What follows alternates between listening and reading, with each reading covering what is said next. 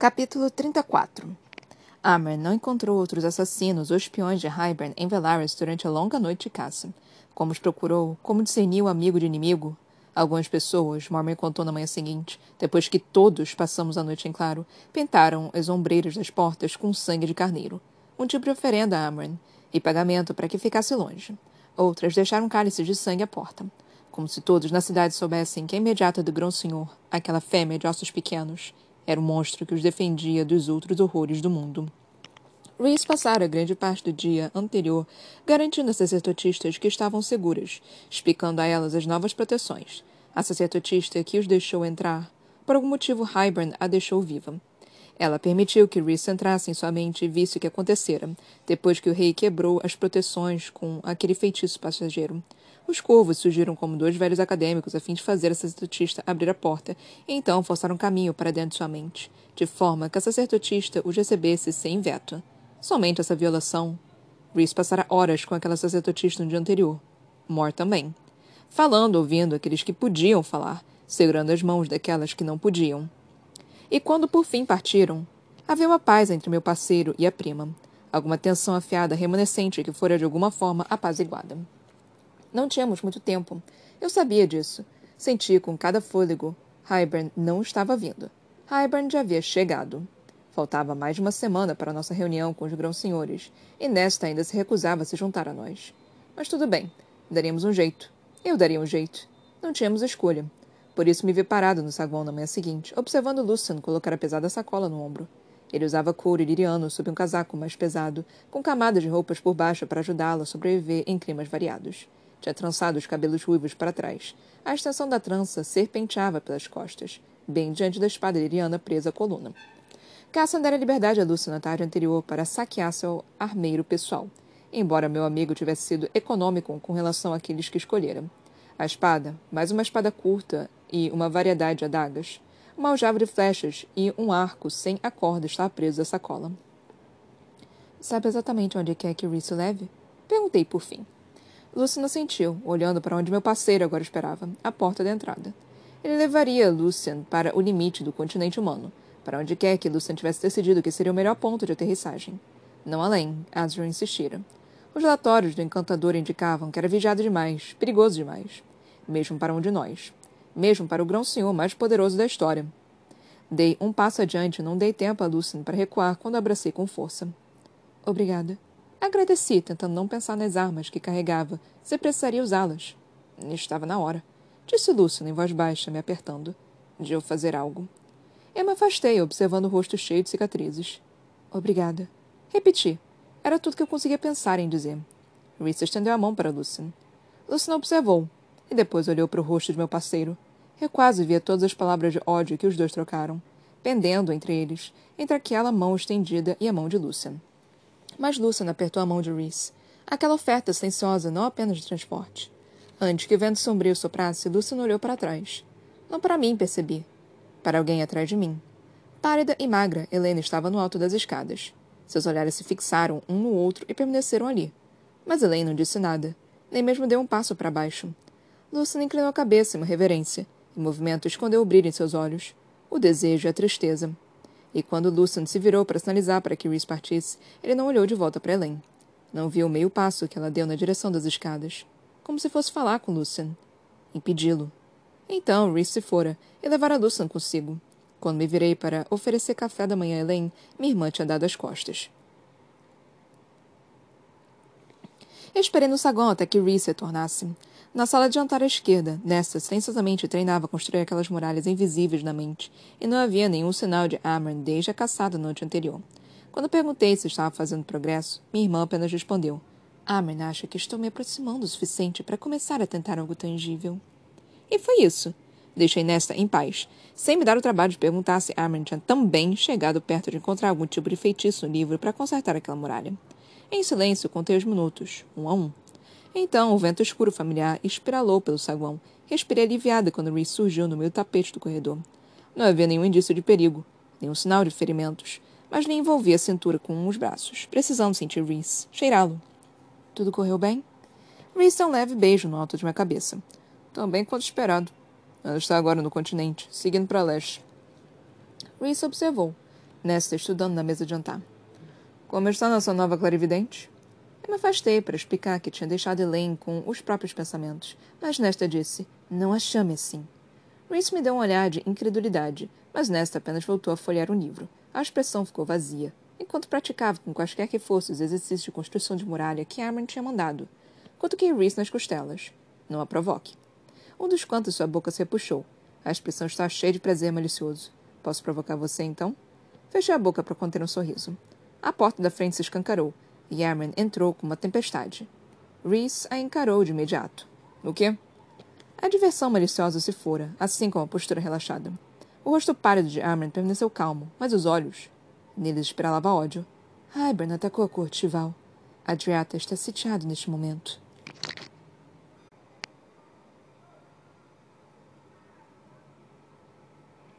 Capítulo 35 Hybern fez o grande movimento, enfim. E não o preveríamos. E não o previramos. Eu sabia que Agil se culparia. Um olhar para Encantador de Sombras conforme ele passou pela porta da frente onde Solar, minutos depois, com Cassian ao encasso, me disse que já se culpava. Ficamos no saguão, com Nesta permanecendo à mesa de jantar atrás de mim. Torquem pediu ajuda? Perguntou Cassian a Amran. Nenhum de nós ousou perguntar como ela sabia. Maxlad Amran se contraiu. Não sei. Recebi a mensagem e nada mais. Cassina sentiu uma vez e virou para Reese. A Cotival tinha uma força de combate móvel quando você estava lá? Não, respondeu Reese. A armada estava espalhada pela costa. Um olhar para Asriel. Metade está em Adriata. O resto está dispersado. Explicou o Encantador de Sombras. O exército terrestre foi deslocado para a corte Maveril, depois de Feira. A legião mais próxima deve estar a três dias de marcha. Poucos conseguem atravessar. Quantos navios? Perguntou Reese. Vinte em Adrata, totalmente armados. Um olhar calculado para Amran. Os números de Hybern? Não sei. Muitos. Eu acho que estão sobrepujados. Qual foi a mensagem exata? Um comando puro, redutivo em cada palavra. Os olhos de Amran brilharam com, com prata nova. Foi um aviso, de Varian, para prepararmos nossas defesas. Silêncio absoluto. O príncipe Varian lhe mandou um aviso? Perguntou Cassian em voz baixa. Amran olhou com raiva para ele. É uma coisa que amigos fazem. Mais silêncio. Encarei Reese. Senti o peso, o pesar e o ódio fervilhando sobre as feições frias. Não podemos deixar que Tarquin nos enfrente sozinho. Falei. Talvez Hybern tivesse mandado os corvos no dia anterior como uma distração, para que não olhássemos além de nossas fronteiras, para nos concentrarmos em Hybern, não em nossos litorais. A atenção de Reese voltou para Cassian. Kier e o exército precursor da escuridão não estão nem prontos para marchar. Quando as legiões irianas podem voar? Reese imediatamente atravessou Cassian para os acampamentos de guerra a fim de dar as ordens ele mesmo. Azrael desapareceu com os dois, adiantando-se para fazer o reconhecimento em Adriata, levando consigo os espiões de maior confiança. Nausa revirou meu estômago quando Cassian e Azrael bateram nos sifões sobre as mãos e aquela armadura escamosa se abriu pelo corpo. Quando sete sifões surgiram em cada um dos guerreiros, quando as mãos cheias de cicatrizes do encantador de sombras verificaram as fivelas do Baudrier e aljavam enquanto Reese conjurava as lâminas lirianas para Cassian, duas às costas, uma de cada lado. Então eles se foram, os rostos petrificados e firmes, prontos para derramamento de sangue. Mor chegou momentos depois, pesadamente armada, os cabelos trançados para trás e cada centímetro do corpo latejando com impaciência. Mas Mor e eu esperamos, pela ordem de partir, para nos juntarmos a eles. Cassian posicionara as legiões irinianas mais perto da fronteira sul durante as semanas em que estive fora, mas, mesmo assim, não conseguiram voar sem algumas horas de preparação, e seria preciso que Rhys atravessasse até lá. Todos eles. Até Adriata. Vai lutar?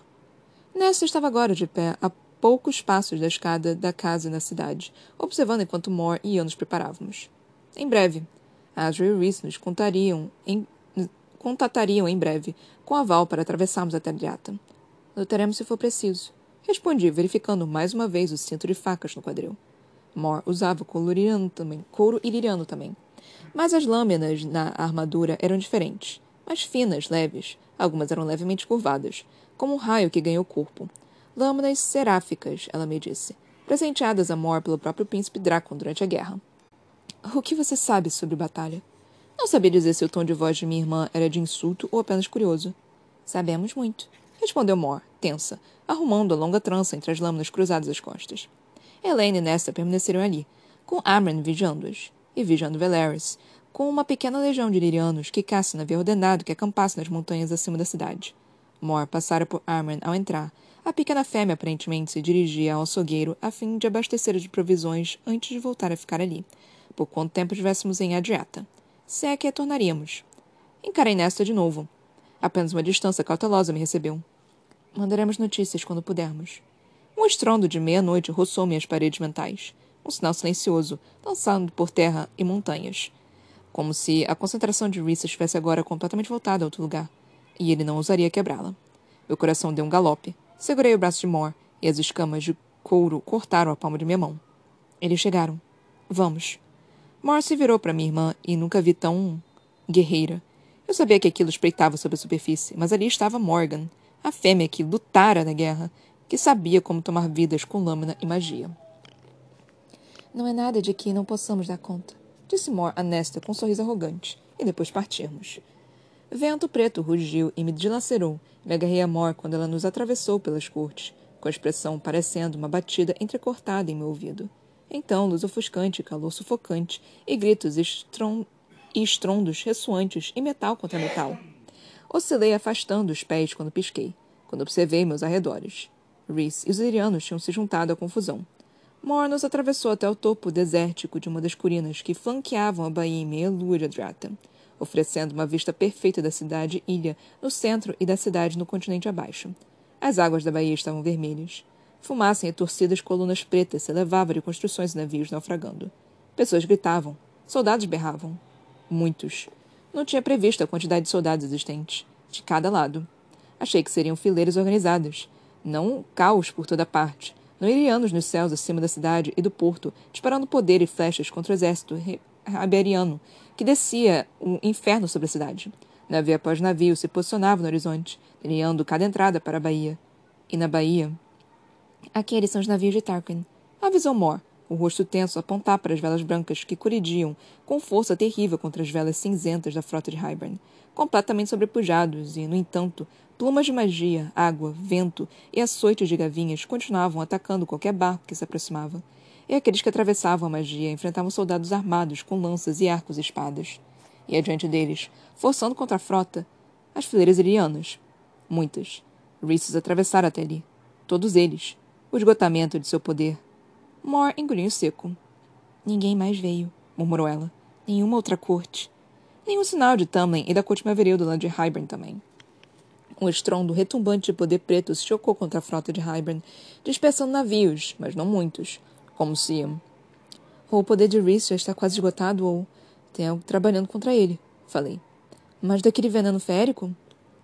Seria burrice não usar. Os dedos de Mor se fecharam e se abriram na lateral do corpo. Suor formava gotas em suas têmporas. Mor, eu sabia que estava se aproximando, murmurou ela. Outra guerra, em algum momento. Sabia que haveria batalhas para esta guerra, mas tinha me esquecido do quanto é terrível. Os sons, os cheiros. De fato, mesmo da elevação rochosa, tão acima era sobrepujante. O cheiro do sangue, as súplicas e os gritos. Entrar no meio daquilo. Alice. Alice deixara a corte primaveril, temendo que o inferno recaísse ali apenas para vir para cá. Para isso. Rezei para que ela não estivesse nos limites da cidade. Rezei para que ela e os sobrinhos continuassem em segurança. Vamos para o palácio, disse Mor, esticando os ombros. Não ousei desviar a concentração de Rissand ao abrir um canal pelo laço, mas parecia que ele ainda era capaz de dar ordens. Soldados chegaram ao lado norte e as defesas estão cercadas. Assenti uma vez, e Mor sacou a lâmina esguia e curva. A arma reluziu tão forte quanto os olhos de Amran, aquele aço seráfico. Desembainhei a lâmina iriana das costas. O metal era escuro e antigo em comparação à chama de prata viva na mão de Mor. Ficaremos próximas. Você não sai de minha vista, disse Mor com suavidade e precisão. Não tomaremos um corredor ou uma escada sem avaliar primeiro. Assenti de novo, sem palavras. Meu coração galopava. As palavras das mãos suavam. As palmas das mãos suavam. Água. Desejei ter água comigo. Minha boca havia ficado seca como um deserto. Se não conseguir finalizar a morte, Acrescentou Mor, sem um pingo de julgamento. Então, proteja minha retaguarda. Eu consigo. Ah. Morte. Assegurei, Rouca. Fizera bastante disso naquele dia em Velaris. Mor observou a mão com que eu empunhava a espada, a posição de meus ombros. Não pare e não se detenha. Avançamos até que eu diga para recuarmos. Deixe os feridos para os curandeiros. Nenhum deles gostava daquilo, percebi. Meus amigos. Tinham ido voltado de guerras e não achavam que eram dignas de, de glorificação. Não deixaram que as lembranças se marchassem de rosa ao longo dos séculos seguintes. Mas estavam dispostos a mergulhar naquele inferno do, de novo por Priffin. Vamos, falei. Cada momento que desperdiçávamos ali poderia selar o destino de alguém naquele palácio reluzente à Bahia. Moore engoliu em seco uma vez e atravessou conosco até o palácio. Ela devia ter visitado o palácio algumas vezes ao longo dos séculos, pois sabia para onde chegar. Os andares medianos do palácio de Tarquin serviam de espaço comum entre os andares inferiores, para os quais os criados féricos menores eram empurrados, e as alas residenciais reluzentes acima, lá dos grão-féricos. Quando por fim viu amplo salão de recepção, a luz estava clara e branca, refletindo-se das paredes incrustadas de conchas, dançando ao longo dos rios que corriam embutidos no piso. O mar, além das altas janelas, fora um dia turquesa e manchado com safira vibrante.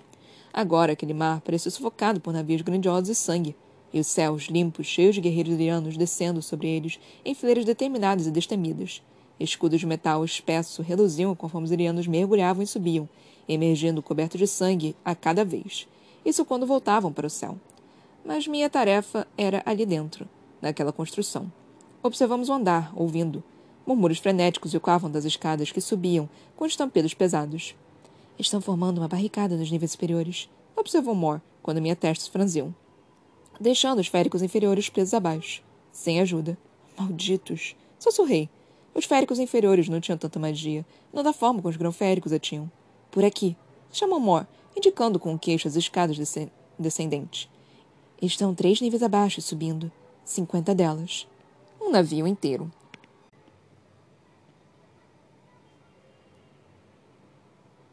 Capítulo 36 A primeira e a segunda morte foram as mais difíceis. Não desperdicei força física do aglomerado de cinco soldados jabenianos. Grão-féricos, não subalternos semelhantes do Awator, forçando o caminho para dentro de um quarto barricado, cheio de criados aterrorizados. Não, mesmo quando meu corpo hesitou diante das mortes, minha magia não fez. Os dois soldados mais perto de mim tinham escudos fracos. Eu os destruí com uma parede sibilante de fogo. Um fogo que depois encontrou seu rumo, descendo pelas gargantas dos guerreiros e queimando cada centímetro do caminho.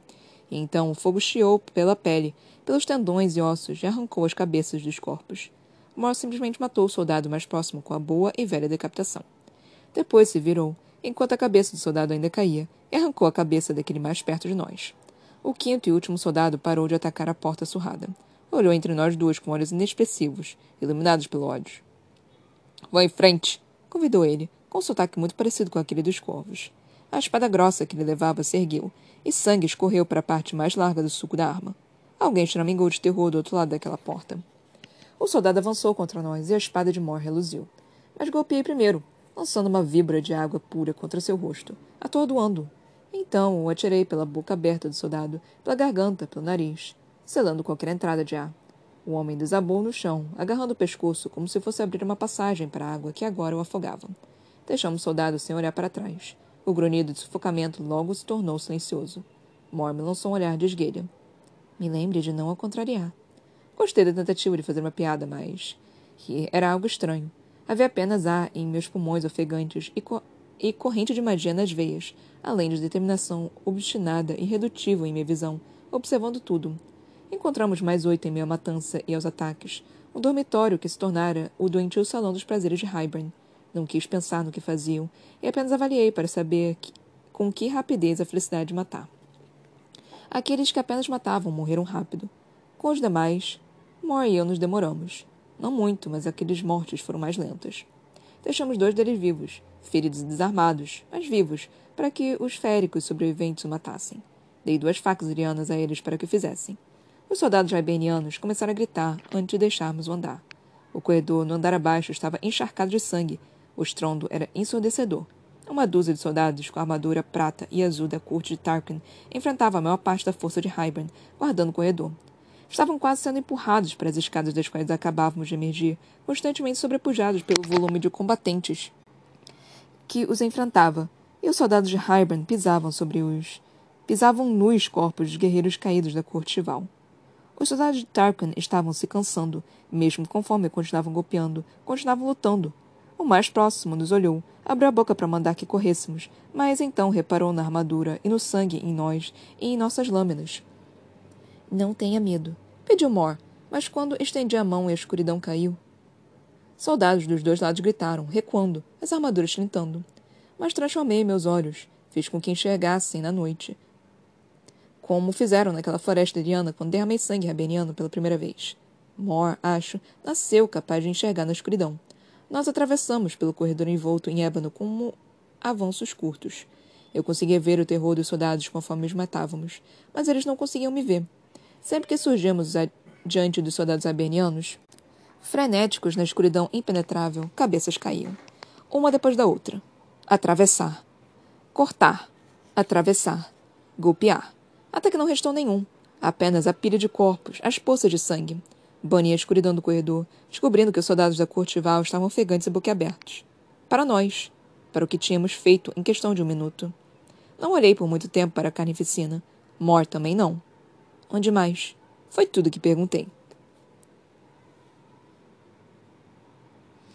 Limpamos o palácio até os andares mais baixos. Então fomos para as ruas da cidade, onde a colina íngreme se abria para a lua aquática com os soldados jabenianos. O sol da manhã subiu mais, batendo sobre nós, tornando nossa pele pegajosa e inchada de suor por baixo das vestes de couro. Parei de discernir entre o suor nas palmas e o sangue que as cobria. Parei de ser capaz de sentir muitas coisas conforme matávamos e matávamos, às vezes entrando em combate direto, às vezes com magia, às vezes conseguindo hematomas e pequenos ferimentos próprios. Mas o sol seguiu seu arco pelo céu, e a batalha prosseguiu na baía, com as fileiras irianas enfrentando a frota rebeniana no alto, enquanto a armada de Tarkan forçava por trás. Devagar, limpamos as ruas soldados ibenianos. Eu só senti o sol assando o sangue que cobria minha pele. O odor acobreado se agarrava a minhas narinas. Tínhamos acabado de limpar uma rua estreita, e Mor caminhava entre os soldados jabenianos caídos para certificar de que qualquer sobrevivente deixasse sobreviver. Eu me apoiei em uma muralha de pedra banhada em sangue do lado de fora da vitrine quebrada de um alfaiate, observando a lâmina de mercúrio de Mor subir e descer com lampejos fortes como um raio. Além de nós, ao redor, os gritos dos mortos eram como as badaladas intermináveis dos sinos de aviso da cidade. Água. É precisar de água, ao menos para lavar o sangue da boca. Não o meu sangue, mas aquele dos soldados que havíamos cortado. Sangue que fora borrifado em minha boca, em meu nariz, nos olhos, quando os matamos. Mor chegou ao último dos mortos, e grão-féricos e féricos aterrorizados por fim colocaram as cabeças para fora das portas e janelas que acompanhavam a rua de paralelepípedo. Nenhum sinal de Alice, dos sobrinhos ou da prima, ou de qualquer um que se assemelhasse a eles, entre os vivos ou caídos. Uma pequena bênção. Precisávamos seguir em frente. Havia mais. Muito mais. Conforme Mor começou a caminhar de volta para mim, as botas agitando poças de sangue, estendi a mão mental pelo laço, na direção de Reese na direção de qualquer coisa que fosse sólida familiar. Vento e escuridão me responderam. Eu estava ciente apenas em parte da rua estreita e do sangue e do sol quando olhei pela ponte entre nós. Reese. Nada. Eu me atirei pelo laço, tropeçando às cegas por aquela tempestade revolta de noite e sombras. Se o laço às vezes parecia uma faixa viva de luz, agora se tornara uma ponte de obsidiana beijada pelo gelo. E erguendo-se na outra ponta, a mente de Rissand. As paredes, seus escudos, tinha se tornado uma fortaleza. Apoiei a mão mental no preto adamantino e meu coração retumbava. O que estaria enfrentando? O que estaria vendo para ter tornado os escudos tão impenetráveis? Não consegui sentir Reese do outro lado. Havia apenas a pedra, o escuro e o vento.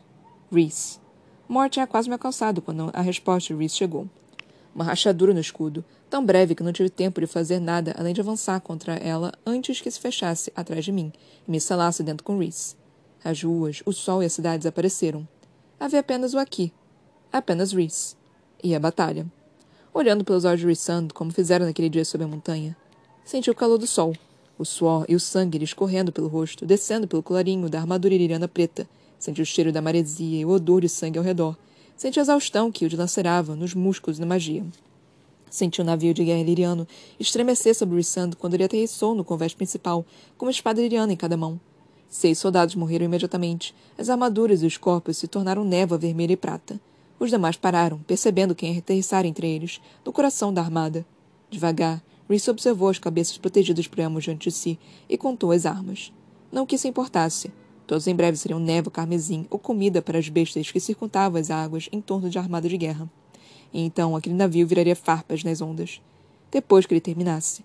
Não eram soldados de infantaria comuns que Reese procurava, porque no lugar do poder de Reese devastá-los, era um murmúrio abafado. Preso. Reese a rastreara até ali, aquela contenção estranha de seu poder, do poder do sifão, como se algum tipo de feitiço tivesse tornado o poder de Reese oleoso ao próprio toque, mais difícil de empunhar. Por isso a batalha se estendia tanto, o golpe limpo e preciso que Reese pretendera dar ao chegar, o único disparo que teria salvado tantas vidas, tinha escapulido de suas mãos. Então Reese saiu à caça. Daquela contenção. Lutou para avançar para Adriata e chegar até aquele navio. E agora, com a exaustão começando a arrasá-lo, os soldados armados em volta de Rissand se afastaram. E ele apareceu.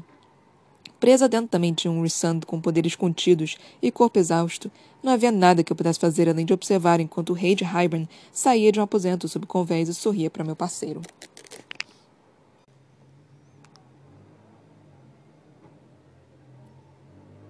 Capítulo 37 Sangue escorreu das pontas das espadas gêmeas de Reese para o convés. Uma gota. Duas. Três.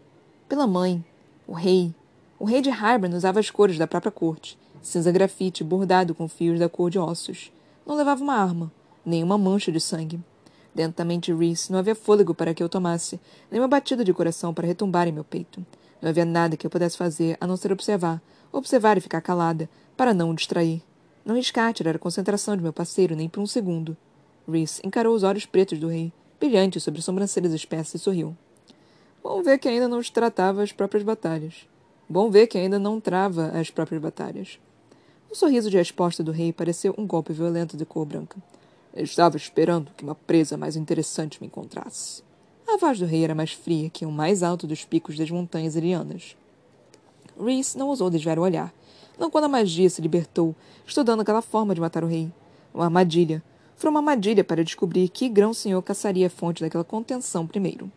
Ray sabia que um deles, o rei os seguidores, estaria à espera ali. Ele soubera e fora. Soubera e não pedira que nós os ajudássemos. Se eu fosse esperto, disse Rhys para mim, com a voz calma e equilibrada, encontraria uma forma de levá-lo com vida, fazer com que Asriel o obrigasse a falar, fazer com que ele entregasse o caldeirão, e o tornaria um exemplo para os outros desgraçados que estão pensando em derrubar aquela muralha. Não. Implorei a Reese. Apenas mate-o. Mate-o e acabe com isso, Reese. Acabe com esta guerra antes que possa realmente começar. Uma pausa para considerar. Mas uma morte aqui, rápida e brutal. Seus seguidores usariam isso contra mim, sem dúvida. Se ele conseguisse. O rei não estava lutando. Não esgotara as reservas de poder. Mas Reese? Senti Reese sopesar as chances a meu lado. Deixe que um de nós chegue a você. Não enfrente sozinho. Por que tentar capturar Rei com vida, sem acesso total ao próprio poder? Informação ondulou por mim, transbordando com tudo que Rhys tinha visto e descoberto. Levar o rei com vida dependia da possibilidade de contar com Asriel. Ele e Cassan tinham sido feridos também, mas nada com que não pudessem lidar. Nada que assustaria os irianos ainda lutando sob seu comando. Ainda. Parece que a maré está mudando, observou Rhys, quando a armada em volta de ambos de fato empurrou as forças iberianas para o mar. Rhys não vira Tarquin, ou Varian, ou Cresseida, mas a corte rival ainda lutava. Ainda empurrava Hybern mais e mais para trás da, do porto. Tempo. Rhys precisava de tempo. Ele avançou contra a mente do rei. E encontrou nada. Nenhum vestígio ou sussurro. Era como se não passasse de pensamentos malignos e malícia antiga. O rei emitiu um estalo com a língua. Ouvi falar que era um encantador, Rissand. Mas aqui está meu palpando e arranhando como novato. Um dos cantos da boca de Reese ergueu. É sempre um prazer desapontar Hybern. Ah, pelo contrário, disse o rei, cruzando os braços, os músculos se acomodando. Sempre foi uma fonte muito boa de entretenimento, principalmente para minha querida Maranfa. Eu senti o pensamento que escapou de Reese. Ele queria apagar aquele nome da memória dos que viviam. Talvez um dia conseguisse. Um dia apagaria aquele nome de todas as mentes do mundo, uma a uma, até que a Maranfa não fosse mais ninguém. Nada. Mas o rei sabia disso. Pelo sorriso ele sabia.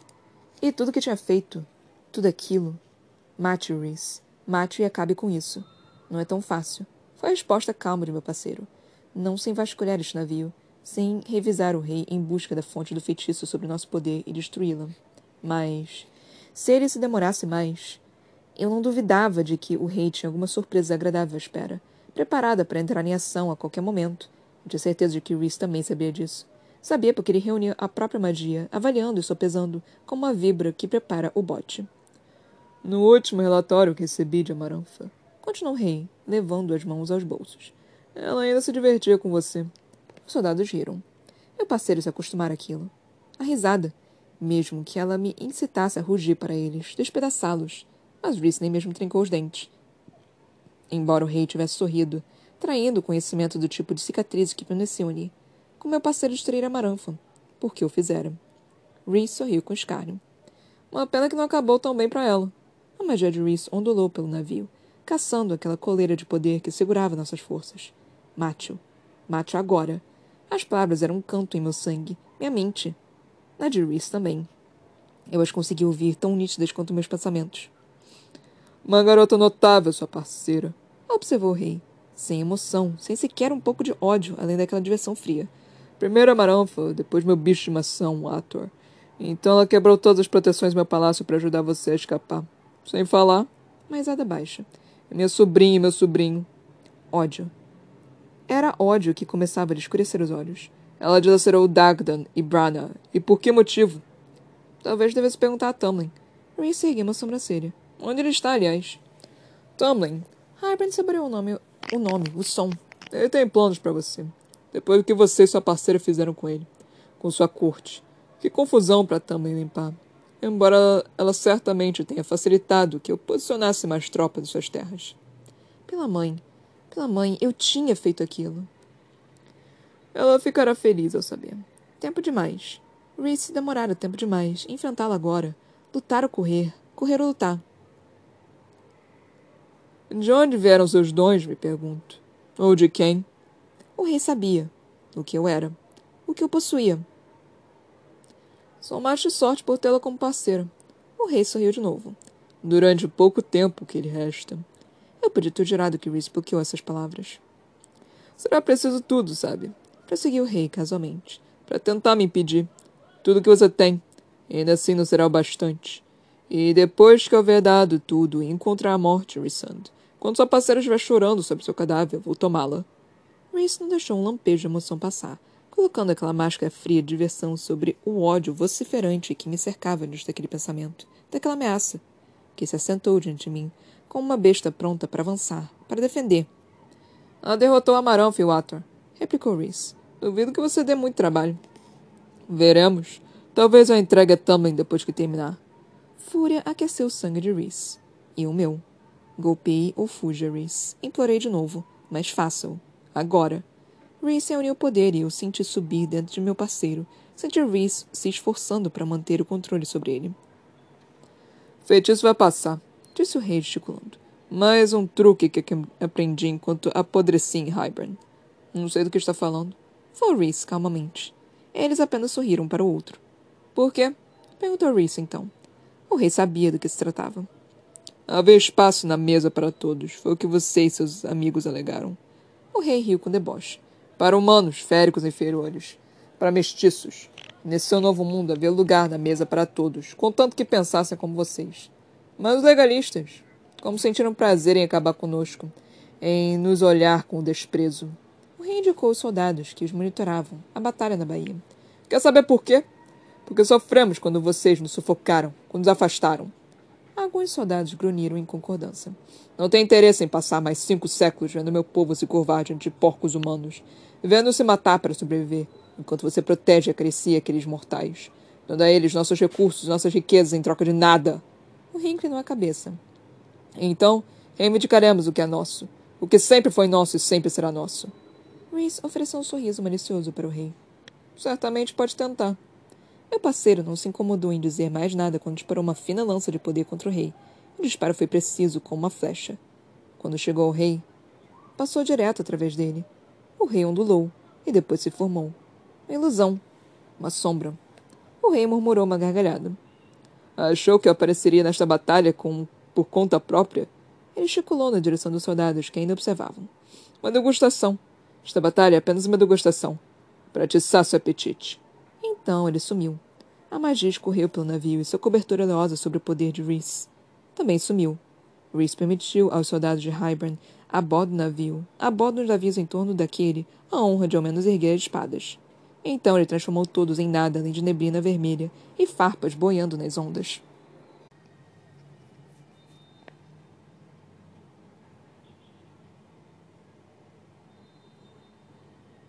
Finalmente está acontecendo guerra nessa porra! Finalmente a luta está acontecendo. Meu Deus do céu, demorou 200 anos para acontecer o diabo da, da luta. Meu pai amado, eu já cara, eu já tava lendo os capítulos e tava, gente, nada acontece, nada acontece, nada acontece, nada acontece. Cadê a luta dessa porra? O livro tá indo, não tá, não tá acontecendo porra nenhuma por enquanto. E aí aconteceu. Mas a, a gente, quando eu vi que estava acontecendo pela primeira vez, eu tava tipo, gente, é, ah, não, a corte rival foi atacada. Eu, gente, onde é que tá a corte rival? Onde é que tá a corte rival, né? A corte rival, é, eu sempre esqueço onde é que fica cada corte. A corte rival tá. É tipo, é a corte primaveril, é um negócio. Vamos pensar num, num retângulo, né, assim, em pé. Aí a corte estival, assim, nós temos uma parte da pirâmide, vamos ver uma pirâmide, a parte de baixo, ela tá. É a corte primaveril, toda a corte primaveril, e aí a parte de cima, ela tá cortada ao meio, e aí da esquerda tá a corte val e a da direita tá a corte outonal. Então, nós temos aqui o, a corte val. Então, é, é, é, é, faz sentido, né? Estrategicamente correto, né? Você atacar primeiro. Porque você não tem como atacar, por exemplo, qual que é a corte depois da corte estival? É, o que está depois da corte val? Pera, essa daqui é outra. É, sim. A corte invernal. Não tem como você atacar a corte invernal sem você passar pela corte estival ou a corte outonal. Então, eles resolveram atacar a corte estival. Não sei porquê, não, não sei qual foi a estratégia militar, tática deles para poder atacar a Curtival. Que certamente deve ter, porque você simplesmente não ataca um negócio assim sem você pensar em alguma coisa antes. Eles não são burros. Eles são longe de burros, eles estão muito longe de burros. Os capítulos agora eles estão um pouquinho menores também, né? Assim, é, não sei se vai ser assim para sempre, pô, eu tô dando uma olhada aqui nos capítulos, mas é, mais ou menos. Parece que eles estão tão um pouquinho, tão um pouquinho menores. Aí nós temos o capítulo 34 até o capítulo 37. E paramos na página 360. Eu, eu já tava ficando desesperada já, porque a gente já passou da metade. E não tinha acontecido nenhuma luta ainda, tava só preparação, tipo, ah, vai acontecer, vai acontecer, vai acontecer. Aconteceu! Tipo, do nada, assim, simplesmente aconteceu. Beleza, então, beleza. Muito obrigada por isso, Sarah J. Maas. Você, você faz questão de fazer isso, assim, tipo, eu sei que eu reclamo, mas aí você, você, você faz desse tipo, assim, não é muito legal, sabe? Não, não, estou muito agradecida por isso. Mas vamos, vamos lá, vamos por parte. É, começando pelo capítulo 34, né? Como os capítulos foram meio pequenos, mas mesmo assim. O capítulo 34 foi basicamente o Lucian se despedindo para tentar encontrar outra rainha. Eu não sei como isso vai se encaixar. Eu não sei nem se isso vai ser completo nessa primeira temporada. Não sei nem se isso vai ser, ser feito nessa primeira parte, porque tem a segunda parte, né? Segunda temporada. Eu não sei do que, que se trata a segunda temporada. Eu não sei o que, que vai acontecer. E, e, ninguém sabe também quando que vai sair o segundo livro da segunda temporada também, né? Porque assim, tipo, tá, ninguém, ninguém, ninguém tem essa informação, assim. Alguém tem essa informação. Eu gostaria de saber para eu poder saber me programar para poder comprar, para eu poder comprar os outros dois livros, três livros. Não sei quantos livros que a Sarah J. Maas vai escrever ainda para ser para a segunda temporada, enfim. Eu, eu achava que era uma trilogia, mas eu conversei com um amigo e ele falou, ah, não sei se é uma trilogia. E eu tô falando aqui o tempo todo que é uma trilogia. Eu não tenho certeza se vai ser uma trilogia, uma duologia, uma quintoplogia, sei lá o que, que vai ser essa merda. É, enfim, é eu, Lucian, indo embora. E Helena aparecendo. Gente, Helena aparecendo, eu achei isso bom. Eu achei isso tipo, oh, eu achei isso cuticute. Porque dá para ver que a Helena ali tem um certo interesse pelo Lucian, mas não tá entendendo, mas ao mesmo tempo é meio bizarro. Essa questão da parceria é muito bizarra, né? Porque eu não gosto da ideia de destino. De tipo, você foi destinada a ficar comigo. Não. Eu gosto de escolha. Eu gosto de ter a escolha, mas tipo, não, você foi feita para mim, que não sei o que, não sei o que. Não! Não! Então, assim, e é provável que receba um pouco de hate por causa disso. Eu acho que nesse livro ele é tratado muito mais do que em Tog. Em Tog também tem, mas em Tog ele ainda tinha muita mais essa questão também, porque são muito livros, eu sei que são só três, então foi muito melhor trabalhado do que está sendo aqui em Acotar. Eu sei que tem um fandom muito forte de Acotar, que certamente está me ouvindo lá no meu DEM. É, e talvez eu, eu tivesse uma ideia diferente se eu tivesse lido Acotar primeiro, Mas, infeliz, mas, infelizmente ou felizmente eu li Tog primeiro. E Tog para mim foi muito melhor desenvolvido do que Akotar. Pelo menos eu, eu, estou achando, né? Eu ainda não terminei de ler completamente Akotar. Mas a minha primeira visão é, é, essa, de que Tog foi melhor desenvolvido nessa questão de parceria, de, de, de história até, do que. Como se diz? Do, do que Akotar. Na minha opinião, aqui é apenas opiniões, ninguém me mate, por favor. Então vamos lá. É, e aí termina o capítulo com Armor aparecendo e falando tipo, ah não, é, Hybern atacou a Cortival. E aí nós entramos no capítulo 35 com Reese e todo mundo meio que falando a gente tem que se preparar para essa porra, tipo, a gente tem que ir lá ajudar, porque não, não temos outra escolha. E Aí a, a Nesta, tipo, cara, impression... eu ainda tô impressionada que depois de tudo que aconteceu, a Nesta ainda não tá querendo treinar com o Cassian, tipo, luta, batalha, bate-bate, soco-soco. Eu, eu tô impressionada com isso. Tipo, e ela tem, tem audácia de falar, tipo, ah, o que você sabe sobre batalha? Querida, ela tá treinando praticamente todo dia desde que ela foi pra, pra, pra Prifen e você tá aí que nem a Dondoca que você, que você claramente se posa ser, isso inútil que você tem o poder, mas você não, não faz nada com ele. Você é um inútil. Inútil! Desculpa pra. Ai, Deus. É, é que, cara, me irrita quando a pessoa tem a capacidade e não consegue fazer. Eu sei que tem um milhão de questões, eu sei que tem várias coisas em relação aqui. Ah, porra, e é muito diferente também quando a pessoa tem tipo, poderes. E nós, seres humanos, pelo menos não que eu saiba, temos poderes. Não temos, né, poderes. Mas aí quando eu leio esse tipo de livro, eu fico, gente, se eu tivesse poder, eu ia estar tá tacando fogo em tudo quanto é canto. Eu ia estar tá destruindo o bandido. Tipo, obviamente não ia virar um super vilão, mas assim. Eu... Mas sei lá, tipo, ia querer pelo menos treinar um cadinho, né? Sei lá, se me ajudasse. Eu sou uma pessoa muito mais quieta. E sei lá, eu gostaria de acreditar que se isso acontecesse comigo, eu ficaria aterrorizada. Eu seria um sop, sabe? Não sei quem aqui assistiu One Piece. Mas tem, tem um personagem que se chama o Sop, que ele é tipo. Ele é um covarde. Ele puramente é um covarde. E ele sempre me irritou com essa questão de que, tipo, mano, ele tem capacidade. Mas, é, tudo bem, os personagens de One Piece são monstros.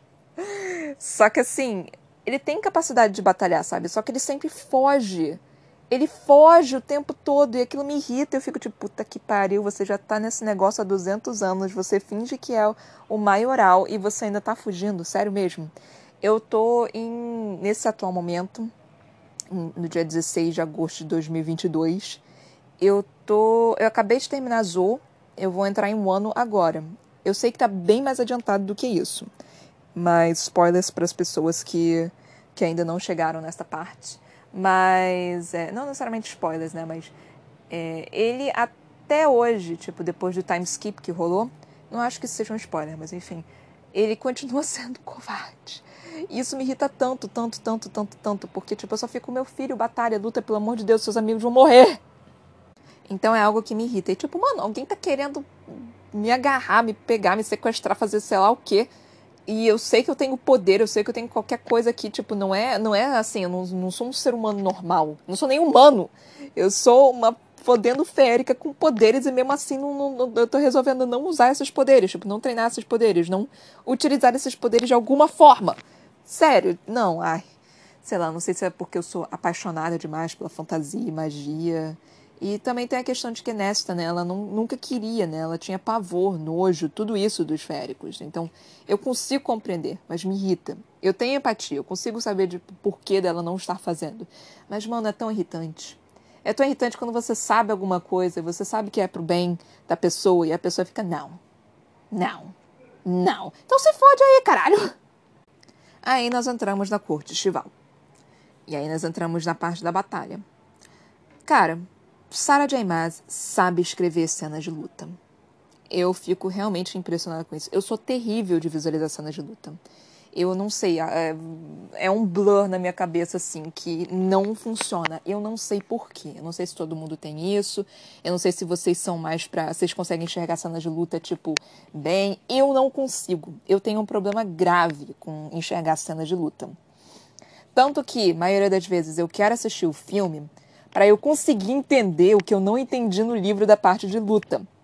Porque eu não consigo enxergar a cena de luta. Então eu gosto muito de ver filme que eu acabei de, de, de livro, que, desses livros de, de é, distopia, de magia, blá blá blá. Justamente porque eu, eu fico curiosa em ver essa, essas cenas que eu não consegui entender a descrição do autor. Por exemplo, eu estava muito animada para assistir Harry Potter, é, não lembro exatamente qual o número, acho que o quinto, é, foi o quinto. Porque aquela cena das, das bolas, é, todas em prateleiras, né, que mantinham as memórias das pessoas, quando a J.K. Rowling descreveu aquela cena, eu não consegui enxergar de forma alguma aquela merda. E aí, quando apareceu no filme, eu fiquei, caralho, era isso? Eu tinha visualizado uma coisa muito mais bizarra do que isso. Tipo, não era desse, desse jeito, sabe? Então, é, eu, eu gosto de assistir filmes também, né? Por, justamente por causa disso. Obviamente, eu vou criticar pra caralho o filme também, se, se for bem diferente do que eu, eu visualizei na minha cabeça. É, personagens e cenas e tudo, tipo... A melhor trilogia barra quadrilogia que lançaram de filme, que fizeram, foi Jogos Vorazes. Mano, Jogos Vorazes foi perfeição. Perfeição, assim, que eu não sei, porque todo mundo deveria fazer o que eles fizeram em Jogos Vorazes. Todos os quatro filmes. Perfeitos. Foram, assim, não, for, não foram, obviamente, um negócio copiado e colado. Tiveram lá umas interpretações deles, né, que eles fizeram, que eles colocaram, né, tiveram a questão artística do, dos, eh, dos diretores e autores e blá blá blá. Mas porra, aquilo que é um filme de um livro. Aquilo que é bem feito, aquilo que, é, que, é todo é, leitor quer ver. É aquilo, gente. Não é difícil. Não é difícil. Não é. Tipo, não é. Não precisa ser difícil. Vocês complicam a vida de todo mundo. Vocês querem complicar. A mesma coisa que fazer filme de videogame. Gente, não é difícil. Não é difícil. Mas estragam. Conseguem estragar. O único que foi bom, mesmo não tendo absolutamente nada a ver com o original, mas assim, por alguma razão maluca, eles conseguiram fazer um filme decente, foi Sonic. Mano, Sonic foi fantástico. Sonic foi foda, assim, foi, foi lindo maravilhoso. E olha que, assim, eu jogo jogos. Eu sou ruim. E eu, e eu não sou tão nerd assim para videogame quanto a maioria de algumas pessoas são. Assim, eu assisti Assassin's Creed. Quando eu assisti Assassin's Creed, eu fiquei muito em choque, porque eu não esperava que aquela fosse a história. Porque eu não conhecia Assassin's Creed. Eu fiquei meio que, what the fuck? Mas na verdade era aquela história mesmo. Mas porra, o videogame é muito mais interessante do que foi o filme. O filme foi interessante, mas assim. Uh, para quem gosta dos jogos, para quem curte os jogos, nada a ver com nada. Mesma coisa que Resident Evil. Resident Evil, o filme, foi legal, assim. Os filmes da, da com a Alice e tudo, interessante, legais. E eles criaram um fandom próprio, né, para os filmes. Mas com relação ao videogame, porra, o videogame é superior em 20 mil níveis, assim, sabe? Então, e, e é muito bizarro porque o videogame, ele basicamente é o filme feito, só que em forma de animação. Eles só precisam pegar aquela merda e colocar no roteiro de com atores, sabe? E não fazem isso.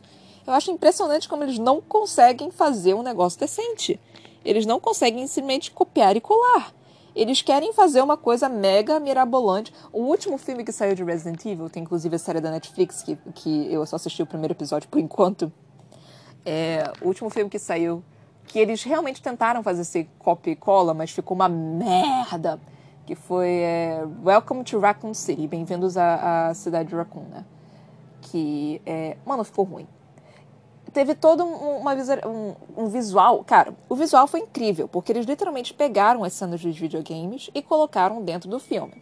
Eu achei isso foda. Eu realmente achei, fiquei, olhei aquilo e fiquei, porra, isso tá idêntico ao videogame. Mas a história, os personagens, o roteiro, a, toda a noção básica do Resident Evil, mano, ficou uma merda. Eles quiseram pegar, tipo, seis, sete jogos de uma franquia inteira e colocar em um só pegaram, tipo, 20 personagens de toda a franquia, colocaram num negócio só e criaram uma coisa assim meio que mirabolante, sem fazer muito sentido, com os efeitos especiais meio meia boca também. E com É, tipo, a parte que eles pegaram dos videogames, eles copiaram e colaram, ficou foda. Eu fiquei, porra, bacana isso. Mas foi a única parte boa. O Leon, mano, o Leon. Leon, pra quem não conhece Resident Evil, Leon é o personagem principal. Ele é o maioral de Resident Evil. Todo mundo ama o Leon. Mano, o Leon ficou uma merda. Ai, céus, Leon. Saudades, Leon. Saudades Resident Evil. Eu tinha que assistir o 8. Eu ainda não assisti o 8. É porque eu não, não jogo, eu só assisto os meus amigos jogarem. É, o único que eu tive vontade de jogar foi o 4. E eu não assisti o 1 e o 2 e o 3. Não, assisti o 2 sim. Só que eu assisti o Remastered. É, remasterizado, né? Refeito. É remasterizado. É, eu só não assisti o 1 e o 2. Eu assisti até o Revelations, o Revelations 1. Pra quem não entende nada de videogame, deve estar tá boiando nesse momento, sinto muito. Enfim, vamos voltar aqui. Aí nós entramos no capítulo. É, e eu falo de assistir porque Resident Evil é um jogo que, para mim, é muito difícil porque eu sou noob. Então, eu prefiro assistir o jogo do que jogar o jogo. O único que eu senti vontade de jogar foi o 4. Foi isso que eu quis dizer. Então, nós entramos no capítulo 36, que é... O que, que aconteceu no capítulo 36? Eu nem lembro mais, foi falar de Resident Evil. Ah, tá. O capítulo 36, é, quer dizer, o capítulo 35 e 36 rolou bastante luta, não sei o quê. E aí, quando tava basicamente acabando, é, a Feira foi e encontrou, tipo, quando a Feira foi tentou encontrar o Reese, é, e ela falou que ela não estava conseguindo encontrar nada, eu fiquei tipo, puta que pariu, será que ele morreu? Será que ele foi sequestrado? Ele foi sequestrado dessa porra. Aí eu jurava que ele tinha sido sequestrado. Só que aí, tipo, mostrou, né, que ela, é, na verdade, tinha lá uma muralha, né, muito forte. E aí, assim que eu vi essa muralha, eu falei, mano, o Red Hybern tá aí. E aí a, a Sarah J. Maas ainda fez um, um, suspense, né? Fiquei, gente, o rei de Hybern tá aí, o rei de Hybern tá aí. E aí, tipo, eu adorei como ela simplesmente escreveu assim, tipo, ah, Presentamente de um Rissant com poderes contidos e corpo exausto, não havia nada que eu pudesse fazer além de observar enquanto o rei de Hybern saía de um aposento sob convés e sorria para meu parceiro. Eu, fiquei, mano, o rei de Hybern tá aí, eu avisei que... É engraçado porque são umas coisas que eu já sei que vão acontecer, só que você mesmo assim, você faz um suspense e para poder ser mais interessante. Eu sei isso, eu entendo isso, eu faço isso. Isso na escrita é extremamente importante, né? Mas é, é muito engraçado que eu fico, tipo, ansiando, né? Tipo, o Rei de Hybern tá aí! É, só que aí, assim que eu li isso, eu fiquei, o Rei de Hybern não tá aí. eu fiquei, ele não tá aí, será que é uma ilusão? Eu, eu pensei no holograma, holograma, né? Eu pensei no holograma, né? Só que, assim, é, hologramas são para ficção científica, que é magia, ilusão. Aí assim que eu li isso, eu fiquei tipo, porque o rei de Hybern ele tava muito quieto. Enquanto ele tava falando, ele tava meio que. Então tava tipo, ele não tá aí. Se o rei de Hybern realmente devia sair, ele estaria faz fazendo alguma coisa, alguma merda. Ele estaria fazendo alguma merda. Mas aí eu já tava tipo, mano, ele não tá aí. Ele não tá aí. E aí quando o Reese atacou, uh, aí eu fiquei tipo, será que ele tá aí? E a, e a flecha simplesmente saiu dele, eu só fiquei, ah tá, não tá aí mesmo não, tudo bem, então ele não tá aí. E aí o Reese basicamente matando todo mundo. Aqui aconteceu uma coisa que eu vou ser absurdamente criticada, mas eu já avisei isso na Rainha Vermelha, que é que eu amo vilão com a mocinha. Isso para mim é um fetiche. Isso para mim é um fetiche. Eu não sei explicar além disso é, quando o vilão é apaixonado pela mocinha, e tipo, o vilão não precisa ser um vilão, um vilão bonzinho, não, um vilão que não é exatamente vilão, um bad boy, não, vilão, vilão mal, cruel, aquele ruim, aquele mal mesmo. Mano, é aquele que realmente não presta. Por alguma razão, isso para mim é fetiche. Eu não sei por que caralhos. Eu não sei por quê. Mas assim que ele falou, tipo, não, eu vou tomá-la pra mim, eu fiquei, ui! sei lá, tipo, eu não gosto, eu não quero que isso aconteça. Mas pra. Mano, é um fetiche meu, eu não sei explicar por quê. Por que, que tem isso. Toda vez que tem um vilão meio que querendo a mocinha, eu fico tipo, uhul. E não deve ser. eu não devo ser a única maluca, assim, né? Porque isso tem muito livro e muita série. Tipo, sempre tem isso. Tipo, é completamente louco, né? Assim, eu nunca ia querer ter isso na vida. E eu não quero que a Feira fique com ele. Mas tem alguma coisa aí, né? Não, não, sei explicar no meu subconsciente, no subconsciente de muita gente, aparentemente, porque se acontece muito. Se é um clichê, se é um clichê, porque isso é um clichê. Mano, se é um clichê, é porque as pessoas gostam. Eu não posso ser a única maluca que tem isso, gente. Não tem como ser a única maluca que gosta disso. Com a Rainha Vermelha foi a mesma coisa, mas com a Rainha Vermelha era só porque o, o personagem vilão era mais interessante que todo mundo colocado junto. Era o único personagem assim que eu fiquei tipo, porra, eu não devia gostar de você, mas você é mais interessante que todas as pessoas colocadas juntas, sabe? Na Rainha Vermelha foi, foi, foi tenso. Foi, foi uma tentativa real, assim, pela minha sanidade. Mas, enfim. É... Aí, tipo, não sei, assim, não sei, tipo, não, não deve ser uma coisa só minha, né, gente? E eu não sei explicar o porquê, porque, assim, de novo, em vida real eu não tenho a menor paciência pra esse tipo de pessoa. Eu, eu olho assim, tipo, já saio correndo. Mas em livro, em série, em coisa assim, eu já fico, ui! É, é uma coisa meio bizarra, é, é o fetiche, acho que é purissimamente fetiche. Eu acho que é a mesma coisa que talvez algumas pessoas têm, têm alguns fetiches estranhos, né? Tipo, tem, tem vários tipos de fetiche diferentes. Mas é, eu não sei se nem se fetiche é a melhor palavra para esse tipo de coisa, mas por falta de uma palavra melhor, estamos util, uh, utilizando, estamos utilizando, estamos utilizando esta. Mas enfim. Ah, e aí o que mais aconteceu? Tipo, nada aconteceu. O Racer aniquilou todo mundo, tipo, grande novidade, o Racer é forte pra caralho. Então, é, e aí acabamos o, o, dessa forma. Eu não tenho certeza o que, que vai acontecer daqui em diante.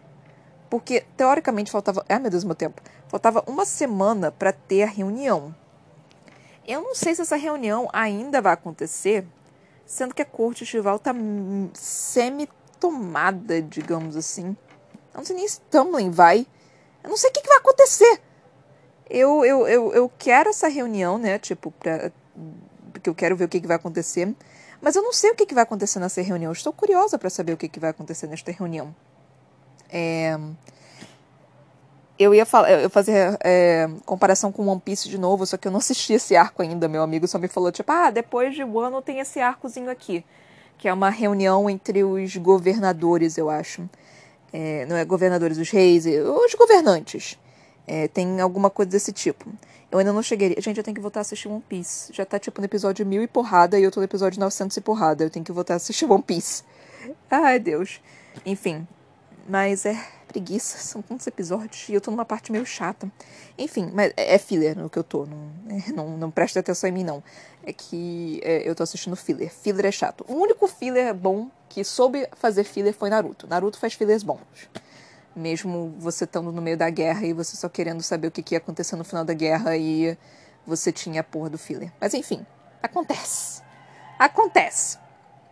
É, então acho que é isso, galera. Espero que vocês tenham gostado do episódio, espero que vocês estejam curtindo a saga, espero que vocês estejam gostando dos meus comentários e da minha leitura e de tudo. E é isso. Até a próxima. Beijinhos e tchau, tchau.